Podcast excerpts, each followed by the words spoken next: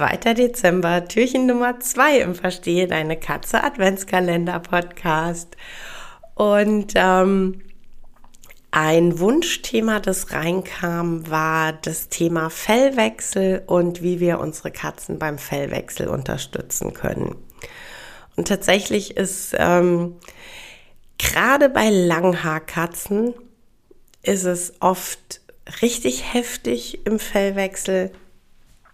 Aber ich weiß, dass auch durchaus ähm, viele Hüter da draußen mit Kurzhaarkatzen beim Fellwechsel ganz schön strugglen. Und das, das erste und tatsächlich aus meiner Sicht auch wirklich wichtigste, wie wir die Katzen unterstützen können, ist, dass wir sie kämmen, dass wir sie bürsten, dass wir ihnen durch ähm, die Unterstützung mit der Bürste einfach helfen, die ähm, losen Haare zum einen schnell und leicht loszuwerden und ähm, zum anderen aber auch wirklich, ähm, ja, geht es mir einfach darum, dass die Katzen die Haare, die ich rausbürste, einfach nicht abschlucken müssen. Denn da kommen wir dann zum, ja, quasi zum, zum Schritt zwei beim Thema Fellwechsel. Ich glaube, wir kennen das alle. Ähm, Gerade also, wenn wir Katzen haben, die ähm, ordentlich Fellwechsel haben, ähm, das, ich sag mal, Gespucke von Haarwürsten.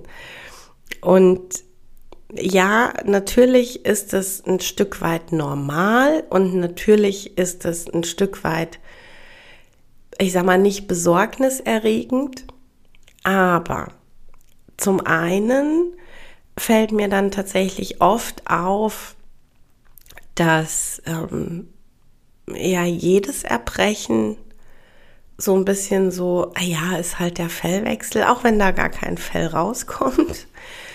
Und zum anderen auch, dass die Häufigkeit, in der sich die Katzen erbrechen, eigentlich relativ entspannt gesehen wird. Ne? So, ja, so im Fellwechsel, da, da kotzt die schon so ein, zwei Mal am Tag oder regelmäßig jeden Tag.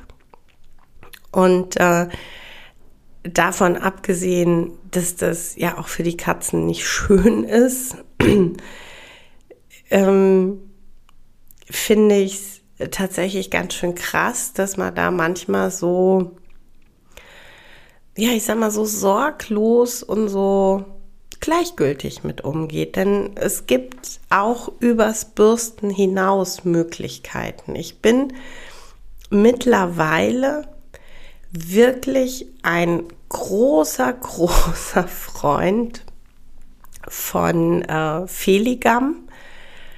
Äh, da habe ich lange gehört, oh, das ist richtig toll, das hilft den Katzen super. Und ich war lange so, hm, ja.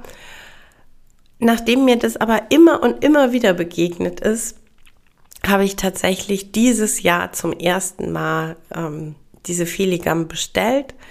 Und es ist wirklich toll, wie sehr es den Katzen hilft und ähm, wie stark sich auch einfach das Thema ähm, Haarwürstchen auskotzen reduziert bei uns. Also da bin ich ein großer Freund von. Ich bin genauso ein großer Freund von davon zu, äh, zu sagen, ähm, die kriegen entweder ein bisschen Butter, ein bisschen Kokosöl, einfach oder Malzpaste, um das Ausscheiden der Haarwürstchen ein bisschen leichter zu machen. Wenn ich schon aus den vorherigen Fellwechseln weiß, meine Katze kämpft dann mit ähm, hartem Stuhl und mit Verstopfung, dann kann ich auch äh, mit dem Tierarzt oder mit dem Ernährungsberater meiner Wahl ähm, absprechen, ob es Sinn macht, dass in, im Futter während dem Fellwechsel zum Beispiel die Ballaststoffe ein bisschen erhöht werden, um da so ein bisschen eine Erleichterung reinzukriegen. Und ähm, ja, ansonsten bürsten, bürsten, bürsten. Und äh, gerne auch äh, so ein bisschen Lachsöl, wenn es die Katzen gut annehmen, mit übers Futter. Manche schlecken es auch ganz gerne tatsächlich so. Ähm, aber da habe ich dann einfach die äh, vor allem Omega-3-Fettsäuren im äh, Lachsöl mit drin, die einfach auch der Haut und den Haaren helfen.